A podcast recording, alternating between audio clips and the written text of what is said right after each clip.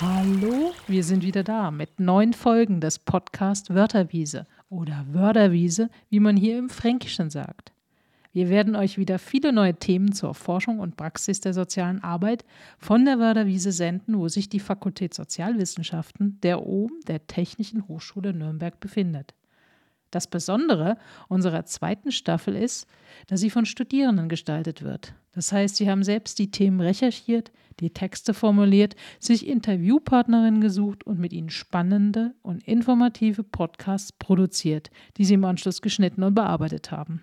Mein Name ist Sabine Weiß und ich freue mich, euch ganz unterschiedliche Gesichtspunkte von Studierenden der sozialen Arbeit aus meinem neuen Podcast-Seminar vorstellen zu können. Aber jetzt kommen endlich die Studierenden zu Wort. Hallo, ihr Lieben und willkommen zu eurem Podcast mit Lena. Der Podcast heißt Fetisch am Küchentisch und heute dabei sind meine zwei WG-MitbewohnerInnen Tobi und Nina. An dieser Stelle wollt ihr euch mal kurz vorstellen und sagen, was euch so im ersten Moment beim Thema Fetisch in den Kopf kommt. Also ich bin der Tobi, ich bin 25 und wenn ich an Fetisch denke, denke ich im ersten Moment an Sex, weil ja doch irgendwie Fetischauslegungen häufig mit Sex zu tun haben. Und da gibt es, denke ich, tausende Facetten und ja, also ist, denke ich, generell ein spannendes Thema. Voll. Also sehe ich auch so. Sex ist auf jeden Fall ein heißes Thema. Hi, ich bin die Nina. Ähm, wie der Tobi schon gesagt hat, ähm, verbindet man mit Fetischen ja eigentlich direkt äh, Sex und ähm, dazu fällt mir eigentlich direkt auch der Fußfetisch ein. Fußfetisch, ja. Also wenn ich an Füße denke, muss ich ehrlicherweise gestehen, dann schießt mir erstmal so ein natürlicher Ekel äh, heraus, weil ich einfach mit Füßen nicht so viel anzufangen weiß. Und mir ist es oftmals auch zu intensiv, wenn jemand meine Füße anlangt. Ähm, und irgendwie ich habe schon also Verständnis und Akzeptanz für jeden Fetisch, den es so, solange keine anderen verletzt, ähm, so den es gibt. Aber bei Füßen denke ich mir immer so, warum? Wie, wie, wie kann das sein? Äh, weiß da jemand von euch, woran es liegen könnte? Keine Ahnung, vielleicht liegt es dran, ähnlich was wie meinetwegen Hände oder so, weil die sind ja auch im Endeffekt sehr ähnlich und es gibt ja auch viele Menschen, die halt Hände, denke ich, cool finden oder attraktiv finden und darauf achten. Und ich denke halt, dass vor allem auch so ein Ekel eher gesellschaftlich ausgelöst wird, weil das Thema einfach tabuisiert wird über Jahre hinweg und jeder, der das Thema sagen würde, er findet es interessant oder er findet es nicht schlimm, eher schief angeschaut wird von vielen Leuten und sagt, well, und was ist mit dir falsch mhm. oder so.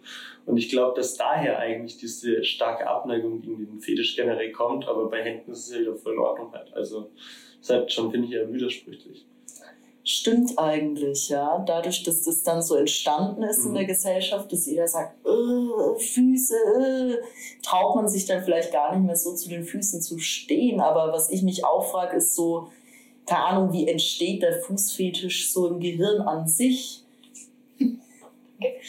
Ähm, ja, wusstet ihr, dass es bei dem Gehirn so ist, dass die Areale für die Füße bzw. die Extremitäten an sich neben dem Areal für die ähm, Sexualität und die erogenen, das erogene Zentrum des Körpers liegt. Weil deswegen ähm, kann es bei manchen Menschen dazu kommen, dass ähm, die Areale überlappen und man deswegen zu einem Fußfetisch neigt, ist zumindest eine Theorie. Ja, das ist eigentlich schon spannend halt generell. Also kann ich mir schon gut vorstellen, dass daher quasi effektiv sowas halt ausgelöst wird und es halt ähnlich wahrscheinlich auch übertragbar wieder auf Hände weil das ja, auch genau. Extremitäten sind. Ja. Und ja, also es ist doch gut möglich, denke ich. Ja, und bei so Fetischen wie Windelfetisch oder so BDSM hat es vielleicht auch was mit den Hirnarealen zu tun? Weil, keine Ahnung, wenn ich so darüber nachdenke, könnte ich mir das schon auch vorstellen, weil ja doch so, besonders in diesem BDSM-Bereich, man denkt auch nur so an Fifty Shades of Grey oder halt irgendwie das erotische Spielzimmer, ja, wo die ganzen Gerätschaften schön herunterbaumeln. Ähm, ja, kommt es dann einfach, weil es so trendy ist oder könnte das auch was mit der Hirnstruktur zu tun haben? Was denkt ihr da so? Also ich kann mir schon vorstellen, dass es auch natürlich mit der Gehirnstruktur generell was zu tun hat. Äh, weil ja zum Beispiel BDSM ist ja zum Beispiel Schmerz einfach ähm, ein wichtiges Thema, denke ich. Und ähm, wenn zum Beispiel eine sexuelle Stimulation im Gehirn gerade stattfindet, allgemein, und jetzt noch ein Schmerz dazukommt, äh, wird das Gehirn schon langfristig so einen Schmerz mit sexueller äh, Erregtheit verbinden. Das ist ja, denke ich, ähnlich wie Ankern generell, äh, wo ich durch einen Berührpunkt bei einem Menschen immer wieder ein selbes Gefühl bei ihm auslösen kann. Und das kann ich ja auch mit einem Orgasmus koppeln im Endeffekt. Und da kann ich mir schon vorstellen, dass dann halt zum Beispiel daher solche Sachen einfach geankert sind im Gehirn und dass gewisse Situationen halt deswegen einfach einen sexuellen Reizen stark auslöst. Ja, krass, das finde ich ist eine voll spannende These irgendwo. Ähm, das würde irgendwo erklären, warum so viele Leute in unserer Gesellschaft auch so Bock auf BDSM haben oder halt auch so in diesem Thema drin sind und es in so vielen Filmen verarbeitet wird, das auch mal so als Witz irgendwo, sag ich mal, verkauft wird, diese ganzen Sexshops mit BDSM. Das macht schon so Sinn, finde ich. Aber ich frage mich irgendwie in der sozialen Arbeit, wo ich selber herkomme, ähm, da hat irgendwie BDSM oder generell auch Fetische, die haben da keinen großen Raum. Ähm, da wird nicht wirklich drüber geredet und die ganzen KlientInnen zum Beispiel, die bei mir auch anrufen, die ich berate, ähm, da ist auch eine ganz große Hemmschwelle, auch mal über Fetische zu reden. Hattest du mal Fälle, dass quasi Leute mit dir über Fetische geredet haben? Ich hatte tatsächlich selber so noch keinen, aber wir hatten tatsächlich vor zwei, drei Wochen im mhm. Team einen Mann besprochen, der hat eine Erektion bekommen, wenn er die Kuh gemelkt hat. Und ja, ihr lacht jetzt ganz herzhaft. Ich habe auch im ersten Moment gelacht und habe halt meine Kollegin angeschaut und gefragt, ob das jetzt ihr Ernst ist. Und dann hat sie gemeint, ja, das ist jetzt nichts, wo wir sagen, das machen wir nicht, ähm, weil zum Beispiel im Krisendienst, kurze Erklärung, wenn jemand im Hintergrund masturbiert oder es sexualisiert wird, dann ähm, wird das Gespräch unterbunden. Bei diesem Mann war es jedoch so, dass äh, das für ihn wirklich ein Problem war und er hat sich immer nach der Erektion beim Melken, er arbeitet auf einem Bauernhof, was die Situation natürlich nicht besser gemacht hat, hat er sich so geschämt, dass er sich geritzt hat, selbst verletzt hat und auch den Kopf gegen die Wand geschlagen hat, weil er solche starken Schuldgefühle hatte, dass er durch dieses Melken geil wird. Und diese Scham und diese Schuld in sich haben ihn wirklich wahnsinnig gemacht, weswegen wir ihn dann auch als Klienten aufgenommen haben. Und ja, auch weiter im Gespräch sind. Weitere Details darf ich jetzt an dieser Stelle auch nicht sagen, aber das war jetzt mal ein kurzer anonymer Aufhänger natürlich. Ne? Ja, aber schon spannend halt generell, ähm, dass es sowas gibt und dass die Leute sich dann auch wirklich verletzen und selbst gefährden halt und das ist eigentlich schon tragisch und man sollte Leuten, denke ich, mehr Spielraum geben oder sollte allgemein offener über solche Themen reden und nicht allgemein alles zu einem Tabuthema machen, weil es halt generell anders ist als die Mainstream-Meinung.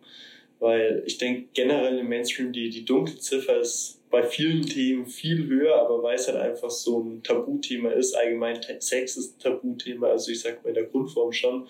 Und wenn es jetzt noch spezieller wird, dann steigen halt, denke ich, viele Leute aus und man sollte allgemein da vielleicht in die Richtung ein bisschen hingehen, was machen, dass die Leute sich halt austauschen können.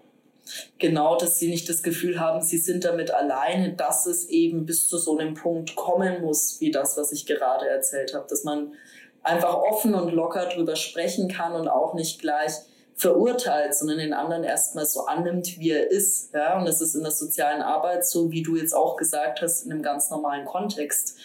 Ähm, Offenheit ist da, glaube ich, generell einfach ein wichtiges Thema. Ja, Kommunikation allgemein ist, denke ich, immer wichtig und vor allem halt auch, wenn Leute vielleicht mit einer Behinderung oder ähnlichem halt sind, die haben ja gar keine Chance im Endeffekt mit jemandem darüber zu reden und sich halt eventuell ihrem Fetisch, in ihrem Fetisch ausleben zu können, weil mit wem redet man vielleicht über seinen Fetisch? Vielleicht die besten Freunde hinzukommen, vielleicht den Partner im besten Fall.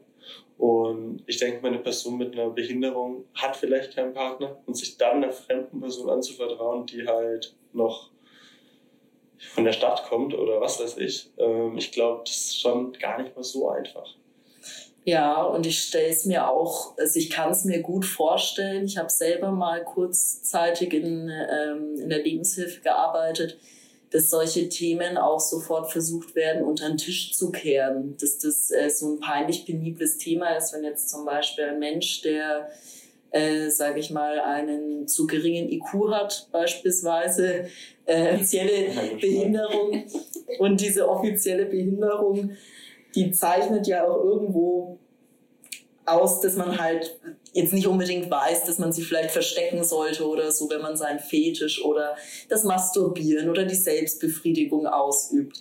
Und dann wird man vielleicht dafür, weil dann es natürlich ein Schock ist für den, den oder die Betreuerin, ähm, das zu sehen, dass das dann halt gleich aufhören damit, so geht das nicht und dann wird es vielleicht unterdrückt oder heimlich ausgeübt oder es wird nicht drüber gesprochen und dann könnten sich ja dann auch eben auch wirklich ganz bizarre Fetische beispielsweise bilden, beziehungsweise halt auch einfach ein Leidensdruck entstehen, wo man einfach durch mehr Akzeptanz da viel mehr schaffen würde.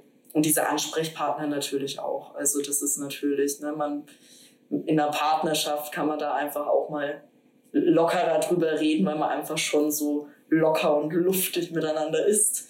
Ein spannendes Thema und wir könnten jetzt hier noch stundenlang weiter erzählen wahrscheinlich und auf jeden einzelnen Fetisch und es gibt wirklich viele Fetische genauer eingehen. Aber ich glaube, wir machen jetzt einfach mal an dieser Stelle einen Cut und ich bedanke euch bedanke mich bei euch recht herzlich fürs Zuhören und hoffe, ihr habt jetzt mal noch vielleicht ein paar andere Blickwinkel über die Thematik erlangt. Vielen lieben Dank an die Unterstützung, an Nina und Tobi. Applaus an euch.